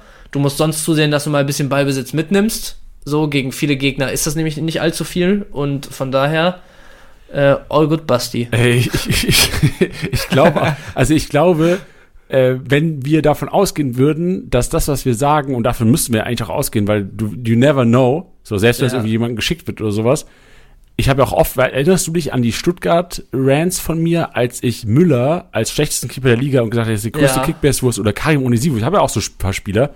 Ja. Und ich habe mir letztens überlegt, wie wär's, wenn die einfach mal vor mir stehen und irgendwann sagen, ja, so übrigens. Genau, so ja. übrigens. Und ich würde sagen, ey, Digga, ich, das ist nur die Kickbase-Brille, bei mir geht's nur um Kickbase-Punkte. Und aus der Sicht kannst du ich kann es ja belegen mit Zahlen. Und das ist ja im Grunde genommen ist ja auch gar nichts gegen die persönlich, das sind ja alles die netten ja, Menschen ja. der Welt, so, die können alle kicken, so, die sind, äh, die sind Fußballprofis, sind die Besten der Besten im deutschen Lande hier. Ja, und so sieht's aus. Äh, es geht ja allein einfach nur um Kickbase, so. Deswegen kann man ja. das, glaube ich, auch ganz gut einordnen. Hoffe aber, ich. Aber wäre wahrscheinlich wirklich komisch, wenn man so, weil manche Aussagen, müssen wir ja auch nicht äh, groß drum rumreden, wir überlegen halt nicht jedes Mal dreimal, bevor wir ja, irgendwas droppen, ey, so, ne? Das ist ja einfach aus der Stimmung, aus der Emotion heraus irgendwie teilweise. Und wenn dann so manche Aussagen, die wirklich, wenn die dann vor einem stehen, man sich eigentlich so denkt, boah, jetzt mal wieder mit, also mal ja, mit einem Profi schnacken, wie geil hier. Und dann kommen die zwischendurch und würden sagen, äh, übrigens, Bench, äh, wie war das nochmal mit meinem banalen Spiel da irgendwie? Und nee. ich äh, mach nichts außer die Bälle vorne reinschlagen, so ja. Stell dir das mal vor. Wäre unangenehm. Szenario. Du bist jetzt gerade im Arbeitszimmer, ne? Wir nehmen ja Podcast auf, sind jetzt nicht an einem ja. Ort. Äh, sollte auch den Leuten vielleicht mal bewusst sein, dass wir, äh, ich sitze in Mainz, du in Bielefeld. Stell dir ja. vor, du in deinem Arbeitszimmer in Bielefeld, neben dir sitzt jetzt Basti Otschipka und du hörst dir einfach nochmal den Podcast mit ihm zusammen an. Und da kommt die Szene, wo du sagst, banales Spiel. So, du, und ich will einfach nur, dass ihr euch in die Augen guckt das, währenddessen. Gibt es was Unangenehmeres am heutigen Tage möglich? Ich glaube nicht viel. Ich würde aber einfach nebenher äh, ganz schnell zu der Stelle skippen, wo ich sage, Janni, du konnotierst das hier aber alles sehr negativ, so war es gar nicht gemeint. Ja, ey, weißt du, es gibt doch bei Family Guy so Szenen, wo du äh, so hustest über, über, über Furze. Ja, ja. Und ich glaube, es wäre eine Situation, wo du sogar äh, sagen, wo du sogar furzen würdest, dass es nicht hört. So unangenehm wäre ja. dir das zu hören. Da wäre das Furzen ja. unangenehmer. Nicht so, ja, nicht so unangenehm. Ja. Gut. Aber ist wie es ist, ne? Das war meine Erklärung zu Ochipka im Flankengott. Ja. Apropos Furzen, Lufthoheit. Strong. Strong. Janni Serra gewinnt ja. die Lufthoheit mit elf Erfolgen. Warum hat denn Serra gestartet und nicht Klos oder haben beide gestartet? Haben beide gestartet, Doppelspitze. Wie kommt es jetzt auf, wie, was ist mit eurem System los? Ist es so von Woche zu Woche was umgestellt oder was? Ich verstehe es auch nicht. Ich meine, dann wurde ja zur Halbzeit auch, also ich habe auch eigentlich mit Viererkette gerechnet und die ganze letzte Saison, äh, ganze letzte Woche haben wir und wurde auch auf unserem Discord und überall drüber diskutiert, wer von den drei IVs jetzt macht, weil jeder mit Viererkette gerechnet hat. Dann habe ich so ein bisschen das Gefühl, wolltest du einfach Jeckel fürs letzte Spiel belohnen, aber äh, irgendwie Ramos Andrade auch nicht außen vor lassen. Ja, okay, dann machen wir es halt mit dreien heute. Also kam für mich auch so ein bisschen out of nowhere. Ähm, für mich eigentlich die nächsten Spiele jetzt eher wieder, wieder die Viererkette, weil du warst jetzt am Wochenende dann auch, wie gesagt, in diesen Halbräumen relativ anfällig, äh, was, ich, was ich gelesen habe. Ich habe ja nicht so viel gesehen, erste Halbzeit. Ja, weiß ich ja. nicht. Ich, also kann ich dir gar nicht viel zu sagen, wäre jetzt von mir auch nur Mutmaßung. Aber ich glaube, also ich bin mir recht sicher, dass Vierkette wieder gezockt wird, weil Ramos ja auch gelb gesperrt ist. Dann hast du Andrade Jecke als Stimmt, LV. Klünter rechts und Chipka als LV und dann kannst du vorne ja. wahrscheinlich, muss dann Serra wieder auf der Bank Platz nehmen, oder? Mm, ja, kann gut sein spielt sie wieder so ein, also mit, mit drei Leuten im Zentrum eigentlich. Kohnsbruch hat sich mittlerweile echt gut da reingearbeitet in die erste Elf. Äh, Prietl scheint auch wieder gesetzt, seitdem, seitdem der Trainerwechsel stattgefunden hat, beziehungsweise seit den letzten drei, vier Spielen. Und äh, Hack brauchen wir, glaube ich, nicht drüber reden. Deswegen, ja, könnte gut sein, dass du wieder mit einer Spitze aufläufst und ich glaube, da ist Klos im Moment klar die erste Wahl. Digga, Brian Lassmann hat ein Tor gemacht, ich hab's gar nicht mitbekommen. Ja. Junge, wieso habe ich heute kein Trikot an? Weiß ich auch nicht, Janni. Wild verfolgst deine, deine Jungs ja richtig. Ja, shit, ey, das habe ich nicht verfolgt. das habe ich nicht verfolgt, da, das gebe ich zu. Thema ja. Lufthoheit. Also Sarah gewinnt das Ding vor Hinterseher und Ragnar Ache. The Wall, Kategorie der Torhüterpunkte. Gersbeck auf der 1, 11 Aktionen, 85 Punkte. Urbig auf der 2, 10 Aktionen, 85 Punkte. Und Hofmann oder Hoffmann von Braunschweig auf der 3, der den rot gesperrten Fasic vertreten hat, auch gut vertreten hat, hat sich so viel halten müssen im Spiel, aber die, die kamen, hat er easy gehalten. 75 Punkte durch 10 Aktionen und jetzt kommen wir eigentlich zum Herz des ganzen Podcasts. Und ähm, manche mögen wahrscheinlich draußen sagen, ey, das seid ihr doch. Bench, Janni, ihr seid doch das Herz des Podcasts. Ja, wissen wir, sind wir. Aber heute das Thema 28. Spieltag und deswegen wollen wir die HSV-Spiele auch mal wieder reinnehmen im Mix. Und hier sind sie nämlich präsent. Reis gewinnt die Passmaschine auf Platz 2, Moritz Heyer auf Platz 2, äh, auf Platz 3, Bakriata. Digga, der HSV ja. ist back in Kickbase. Der HSV ist back mit grünen Balken, der HSV ist back in der Passmaschine. Ja. Und da kannst du was zu sagen jetzt, Bench. Ja, also ich meine, was wollen wir dazu sagen? Wir haben schon gesagt, äh, Rohpunkte technisch sind sie wieder da, am Wochenende echt vor, vor Spielwitz irgendwie gesprüht. Man muss halt auch ehrlich sagen, auf der anderen Seite, Hannover hat ja, also die ersten ein, zwei Tore, Gegentore waren echt unglücklich. Bis dahin waren sie eigentlich gut im Spiel, Hannover am Anfang. Ähm, dann nach der Pause kommst du mit diesem Stunner von Köln, ich weiß nicht, ob du das Ding gesehen hast, brutale Bude. Kommst du wieder, bist nochmal dran und als da dann das dritte Tor gefallen ist für Hamburg, da, damit haben sie, haben sie Hannover ja wirklich komplett den Stecker gezogen. Also da ging ja gar nichts mehr. Und ich kann mir auch vorstellen, dass viele von diesen Rohpunkten dann wirklich in der letzten halben Stunde nochmal äh, explizit zustande gekommen sind. Aber insgesamt, egal wie einfach Hannover es ihnen gemacht hat, Hamburg hat äh, Kapital draus geschlagen, hat gezeigt, dass, dass sie auf jeden Fall ähm, absolut bei 100% im Moment sind, äh, Bock drauf haben und äh, ja, dass, dass sie wahrscheinlich neben Darmstadt, die jetzt mittlerweile auch so ein Stück weit enteilt sind vorne, ähm, in meinen Augen der Favorit auf den zweiten Platz sind. Ja, und vor allem auch mal wieder Ballbesitz, so 61% Ballbesitz ja. gehabt, 17 Schüsse insgesamt auf die Kiste, 10 davon waren Großchancen, unfassbar, also ähm, von den 10 Großchancen 6 genutzt, 4 ähm, halt vergeben, einmal die Latte getroffen, also das sind Werte, die mir so sehr Bayern-technisch aussehen. Wenn ich so diese, ja, ja. diese Statistiken sehen würde von HSV gegen Hannover, könnte das auch theoretisch Bayern gegen Augsburg sein.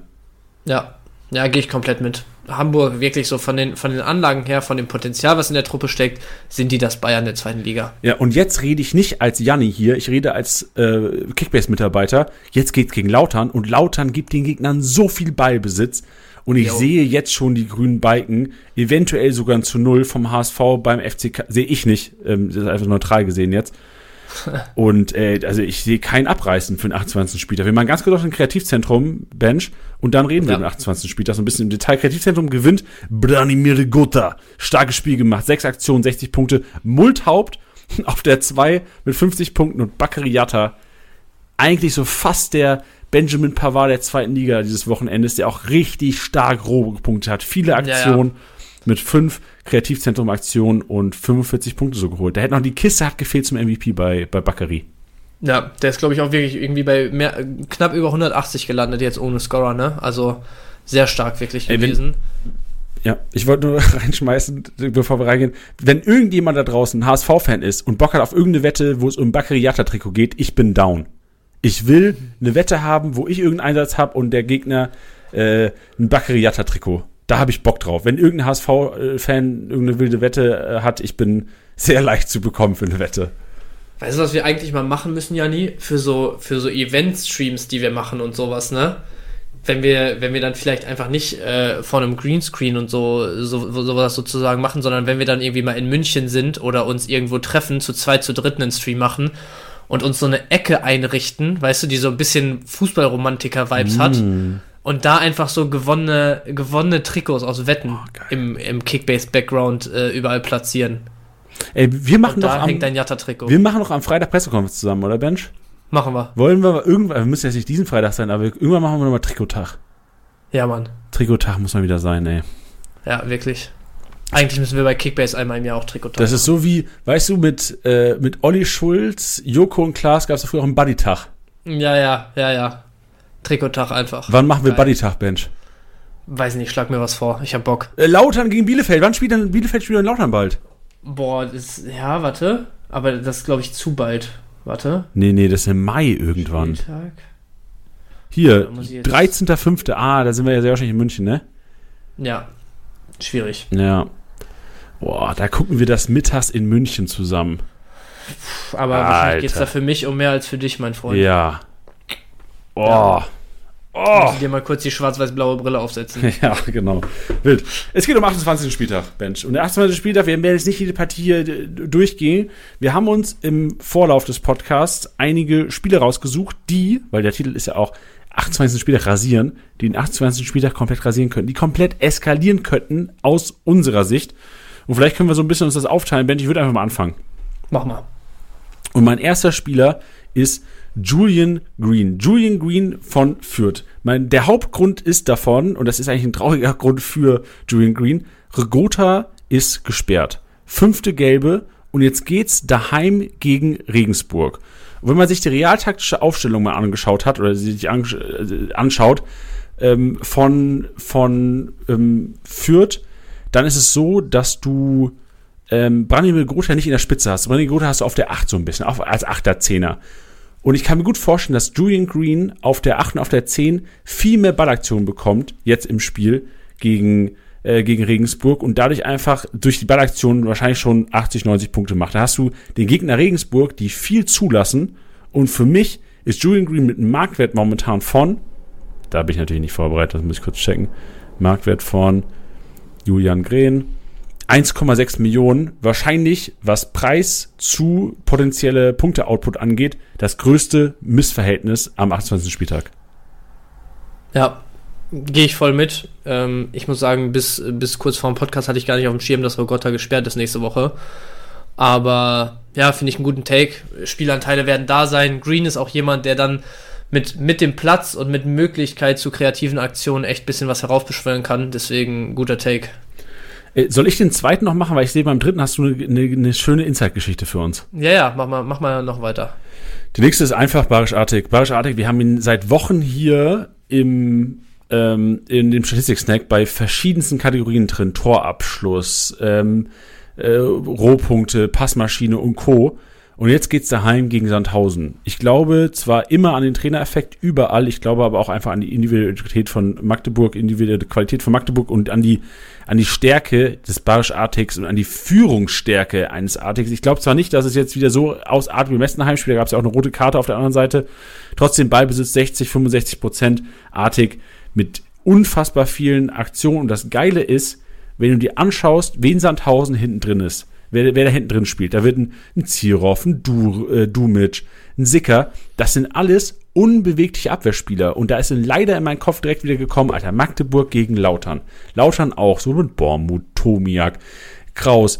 das sind alles Hühn, die enorm kopfballstark sind, aber sobald der Ball am Boden ist und dann 1,50 äh, oder 1,60 oder 1,65, ich weiß ja nicht, wie großartig ist, ähm, Zauberfuß kommt, die haben Probleme. Und das wird 1000 auch wieder haben. Deswegen ist Magdeburg für mich gerade so Ito, Chika, Artig, das sind für mich alle Spieler, die komplett eskalieren können. Ja, finde ich auch einen guten Take. Artig auch der von denen, der noch ja, am, am zuverlässigsten auf jeden Fall insgesamt ist, würde ich behaupten. Auch der, dessen Position irgendwie so am fixesten ist, ne, da auf der linken Bahn. Also ich meine, jetzt am Wochenende wurde, glaube ich, mehr oder weniger mit mit Elhan Kuri dann in der Spitze gespielt, bis irgendwann dann äh, Kai Brünker, was glaube ich, der eingewechselt wurde, kam. Ähm, Nencheka hat jetzt zwei Spiele auf der Halbposition da gespielt. Sollte, denke ich, auch erstmal eigentlich weiterspielen, gerade mit seiner letzten Partie, also jetzt nicht am vergangenen Wochenende, sondern davor. Das war ja wirklich brutal, was er da abgeliefert hat. Auf der anderen Seite ist aber irgendwie Elhan Kuri auch immer gesetzt, wenn er fit ist. Dann ist die Frage, rutscht er wieder auf die Außenverteidigerposition oder vielleicht sogar für Cheka wieder rein. Ähm, also da sind so ein, zwei kleine Fragezeichen für mich, was die Personalien angeht. Aber Artig ist halt der von denen, der immer spielt, der gesetzt ist, der alle Standards tritt, der sich äh, Aktionen um Aktionen nimmt da in der Offensive. Also ja, Artig wirklich so einer meiner Lieblingsspieler in der Liga im Moment. Schön. Yes. Dann bin ich Und jetzt gespannt auf deine Geschichte, Bench, auf deine kleine, yes. kleine Märchenstunde, aber real, als, real Märchen. Als drittes äh, haben wir nämlich die, das, das Tandem, die Kombi Skripski-Rese noch mitgebracht. Und ähm, ja, zuerst einfach einmal zum Matchup. Ich meine, Nürnberg, wir brauchen jetzt nicht, nicht mega viel drüber reden. Auch am Wochenende eigentlich wieder ja, nicht unbedingt zwingend offensiv gewesen und defensiv auch immer wieder anfällig gewesen. Also da hätten auch äh, ein, zwei Buden mehr drin sein können für, für Karlsruhe. Ähm, deswegen äh, Offensive Kiel am Wochenende gegen Nürnberg da ist auf jeden Fall was drin. Offensive Kiel und dann auch gerade noch zu Hause sind natürlich Rese und Skripski einfach die beiden äh, ja, Protagonisten, will ich es mal fast nennen. Also die haben eigentlich immer ihre Füße im Spiel, wenn es da um was geht. Und ähm, ja, um zu der kleinen Side-Story zu kommen, äh, ich habe mich letzte oder vorletzte Woche mit, mit Fabian Rehse unterhalten. Wir hatten da auch das Interview auf der Base. Und ähm, der war auf jeden Fall sehr, sehr selbstbewusst, ähm, was mir absolut getaugt hat, was jetzt so den, die, die Restsaison noch anging.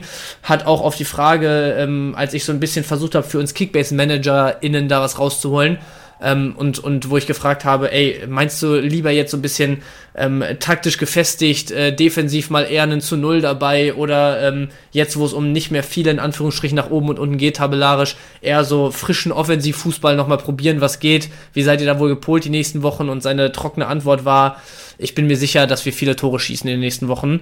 Die zwei Spiele, die jetzt auf das Interview gefolgt sind, waren das 2 zu 3 in Bielefeld mit zwei eigenen Toren und das 3 zu 2 äh, in Rostock mit drei eigenen Toren.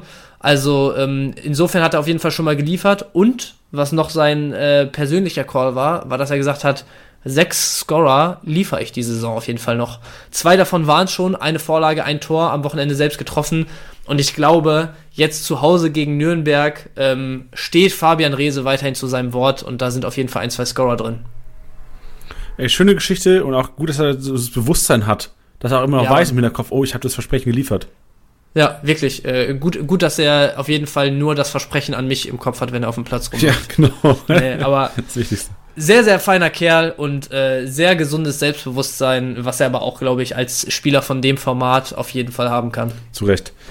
Ja, dann habe ich für nächsten Spieltag mal nochmal die Rohpunkte vom HSV reingenommen. Also das ist, das, das kannst du erwarten. Du kannst die HSV-Spieler auf jeden Fall gegen Lautern aufstellen. Es ist nie ein einfaches Spiel auf dem Betzenberg. Da kann alles passieren. So Flutlicht, ausverkauftes Haus. Westkurve um mehr Dezibel als eine Flugzeugturbine. Und du, du kannst nichts. Der HSV kann 3-0 verlieren. So, der HSV kann 3-0 gegen uns verlieren. Das ist möglich. Aber ich sage nur, dass das Wahrscheinlichste einfach ist, dass der HSV jede Menge Rohpunkte sammelt, eventuell sogar ein zu Null abgreifst. Und dann solltest du, lieber Kickbase Manager, davon profitieren und das Risiko ähm, auf dich nehmen, dass der FCK einfach der FCK ist und eventuell den HSV auch aus dem Stadion schießen kann. Also auf dem Stadion schießen 1-0, 2-0 maximal. Ja, aber da habe ich noch eine Frage an dich, weil Frag ich mich. mich da ganz schwer mit tue.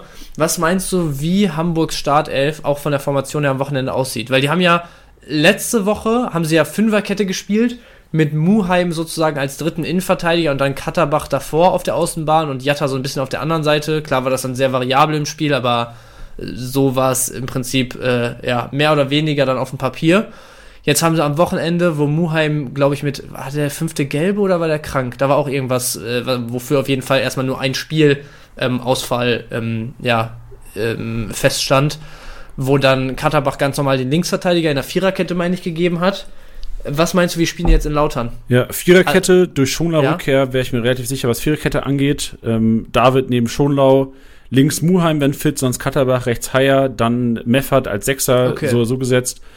Äh, Benisch, Reis, für mich keine Überlegung, dass Königsdorfer reinkommt, an der Kiste. Und ich weiß nicht, wie es mit Dompe, dem P ist immer noch länger raus, und dann mit Kittel und Benisch. Er hatte Knöchelprobleme, ja, glaube ich. Äh, Kittel, Jatta anfangen und Glassel vorne drin. Also 4-3-3, 4-1. Äh, ja. Wie nennt man das? 4-1. Nee, ist, ist ein 4-3-3 eigentlich mit Meffert als ja. defensiven Sechser.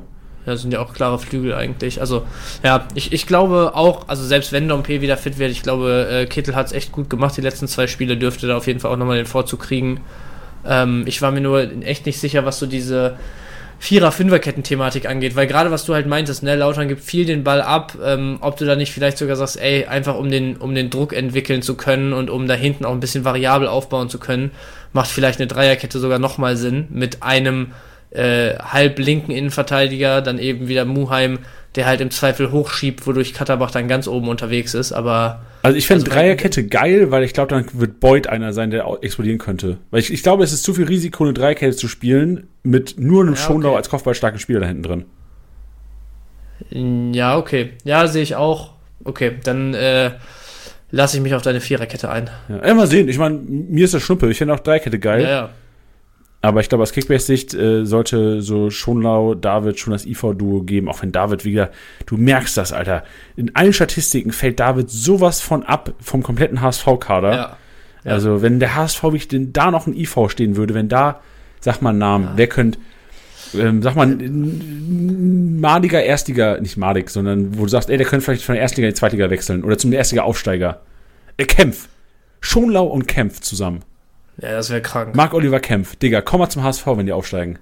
Komm mal zum HSV.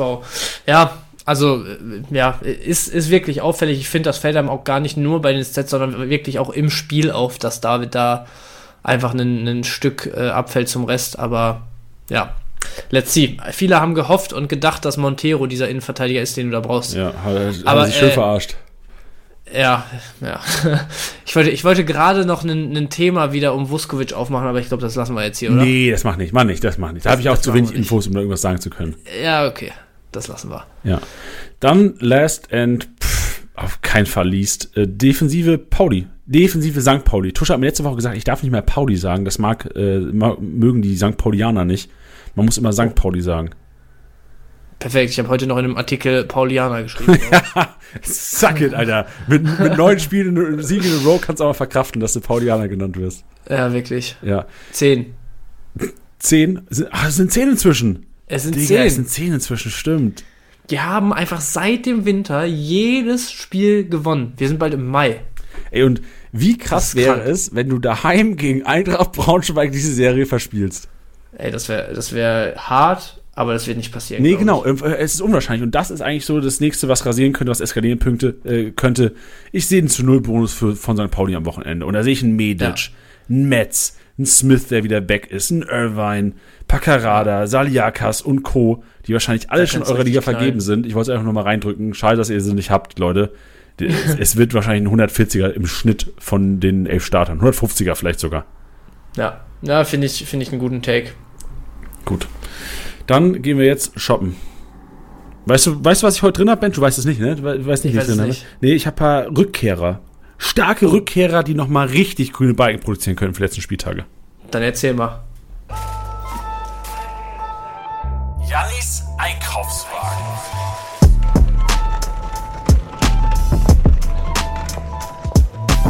Und zwei Rückkehrer, die kennt ihr alle. Beide knapp 10 Millionen inzwischen. Das sind 9,9 und 10,6. Tobias Kempe und Patrick Pfeiffer. Beide auf der Bank gewesen am Wochenende. Pfeiffer sogar schon kurze Einwechslung bekommen. Kempe durfte zuschauen. Beide sehe ich aber gerade im Endspurt für Darmstadt in der Startelf. Das sind so starke Spieler. Das sind wahrscheinlich individuell wahrscheinlich die Top 3, 4 gehören sie zu den Top 3, 4 bei den Darmstädtern. Für mich beides Kaufempfehlungen, vor allem wenn man wahrscheinlich jetzt die nächsten ein, zwei Spieltage noch das Risiko gehen möchte. Weil ich sehe Patrick Pfeiffer pff, vielleicht in zwei, drei Wochen wieder in der Startelf. Bei, weil bei Pater Pfeiffer, der ist ja schon seit Wochen jetzt, seit Monaten ist der schon raus aus dem Rhythmus. Bei Kempe kann es vielleicht ein bisschen schneller gehen, weiß, ich habe jetzt nicht mehr Infos zum Fitnesszustand. Beides aber für mich klare Kaufempfehlung. Dann Sebastian Scholau. Wie gesagt, ich, ich, ich glaube an 150 Roh gegen den FCK am Wochenende aufgrund des Ballbesitzes einfach und für mich so die Säule im Spiel. Und sollte der HSV wieder da zurückkommen, ist Sebastian Schonau für mich eine der krassen Kaufempfehlungen, die man nicht ausstreichen kann. Robert Leipertz habe ich noch reingeworfen. Paderborn. Ich habe vorhin gesehen, das ist mir jetzt aufgefallen, geil, dass wir gerade, dass er jetzt auch im Einkaufswagen drin ist, die zweitstärkste Laufleistung geliefert am Wochenende beim Spiel von Paderborn. Also auch da einer, der dem Spiel unfassbar viel gibt, unfassbar viel den Ball haben will und ich glaube, ich lüge nicht, ich, aus meinem Kopf geht es heraus, dass irgendwo mal gesagt wurde, oder dass der Stat stimmt, dass er der beste Torschütze ist von Paderborn das ganze Jahr über. Weißt du das noch, Bench, auswendig? Irgendwie elf Score oder sowas, ne? Gerade nicht, aber er hat auf jeden Fall auch dafür, dass er am Anfang ja gar nicht so unbedingt die krassen Spielzeiten bekommen hat, hat er auf jeden Fall sehr stabil immer gescored. Ähm, ja, elf Tore, besser Torschütze. Jo, perfekt. Und gut. bester Scorer mit 14. Ah ja, da haben wir es doch. Sonny Kittel, 13,1 Millionen. Eigentlich viel zu teuer für das, was er geleistet hat, aber jetzt für mich auch einer, den man schön einkaufen sollte. Zurück von der Gelbsperre kommt äh, Okugawa. Bench für mich auch einer, der sehr, sehr wahrscheinlich wieder Start, oder zu 100% sollte er nicht irgendwie krank sein die Woche in der Startelf stehen ja. wird und für mich auch für 7,3 Millionen einer, der halt den Unterschied mal machen kann, der auch mal mit drei Scoren runtergehen kann vom Platz. Ein Starter ist er auf jeden Fall, ja, und ist halt auch immer so ein bisschen, kann der X-Faktor auf jeden Fall sein, ja. Ja. Und das war es eigentlich auch schon so groß von den, vom, vom Einkaufswagen. Ich überlege gerade, wen habe ich noch gehabt? Irgendeinen, den ich mir aufgeschrieben habe, habe ich vorhin gesagt, ey, den muss ich hier noch, den muss ich noch droppen. Ah, äh, Tim Handwerker. Das hatte Tusche vor zwei, drei Wochen mal erwähnt. Ähm, könnte gut sein, dass der bald wieder relevant wird beim, beim Club. Ist ja auch eigentlich einer, der jetzt sehr, sehr lange raus war. Ich gucke mal, ob er schon auf der Bank gehockt hat am Wochenende. Ja, der, der war sogar unter der Woche schon auf der Bank, glaube ich, im Pokal. Und ah, geil. Das Horn Linksverteidiger gespielt. Da schaue ich gerade mal. Ist nicht eingewechselt worden. Ähm, hä? Hat Horn wieder gespielt? Horn? Ja, Horn. N nee. Johannes, okay. Äh, Johannes Horn hat 19 Minuten auf der Bank gehockt. Aber ich sehe auch gerade Handwerker nicht mehr auf der Bank. Das checke ich jetzt nicht. Der hat im Pokal auf der Bank gehockt, aber im, in der Liga nicht mehr. Also ich will jetzt auch nichts Falsches erzählen, aber ich bin mir ziemlich sicher, dass er im Pokal auf der Bank saß, ja, und dann auch eingewechselt wurde relativ spät für Horn. Okay, dann mal, sind wir das gespannt. check ich gerade nochmal nebenher. Check das mal nebenbei, sonst hätte ich das so Handwerker und Nürnberger wären für mich zwei, die eventuell auch mal wieder in die Startelf rücken könnten bei denen, aber auch Nürnberger 90 Minuten auf der Bank. Vielleicht Vielleicht überhört ihr einfach die letzten zwei Minuten dieses Podcasts heute und erinnert euch an die 90 Minuten davor. Oder wie lang sind wir jetzt? Noch nicht ganz. 75 Minuten davor. Yes. Äh, Handwerker übrigens im Pokal 69. Minute gekommen unter der Woche. Liebe Nürnberger, was mit Handwerker los? Für mich eigentlich ein Stammspieler beim Club. Ja, ja. Also wenn der top fit ist, ist Handwerker ein absoluter Garant für Nürnberg. Und auch ein guter Kickbase-Punkter. Ist dann so ein so einen, äh, so einen Mini-Packerada, weil der einfach sehr, sehr viele Aktionen immer sowohl eigene als auch gegnerische Hälfte sich nimmt. Ja. Jungs, äh, Jungs und Mädels da draußen, trotzdem mal, also nicht streichen die letzten zwei, drei Minuten. Hört's euch an, habt, ihr habt euch jetzt ja angehört, hört's euch an. Spule mal zurück, hört's euch noch mal an. Nee, aber Handwerker, einer, der wir auf dem Zettel haben kann, ähm, vielleicht recherchiert ihr selbst kurz mal, wie es aussieht mit dem, ähm, was, was Startelf angeht, aber wenn der eingewechselt wurde im Pokal, wäre für mich logisch gewesen, dass er wahrscheinlich vielleicht 30 Minuten bekommt jetzt nochmal und dann irgendwann den nächsten in der Startelf steht. Wir werden es verfolgen. Ihr werdet es hier im Podcast in den nächsten Wochen weiter hören. Nächste Woche auch wieder mit äh, Tusche. Es soll jetzt gar nicht so klingen, dass es mit dir kacke war. Bench war geil. ja, danke dir. Hat mir Spaß gemacht. Mir auch. Gibt sonst noch was zu erzählen, Bench? Hast du noch einen Schwang aus deinem Leben oder wollen wir Schluss machen für heute? Ich, ich glaube, wir machen Schluss nach einer Stunde 17 jetzt. Sehr gut. Liebe Hörer, dann euch eine schöne Woche. Genießt das schöne Wetter. Wenn ihr in Bielefeld seid, dann halt nicht. Und sonst ähm, bleibt gesund. Bis dahin. Ciao, ciao. Das war's mal wieder mit Spieltastiger Besieger, der Kickbase Podcast. Wenn es euch gefallen hat, bewertet den Podcast gerne auf Spotify, Apple Podcasts und Co.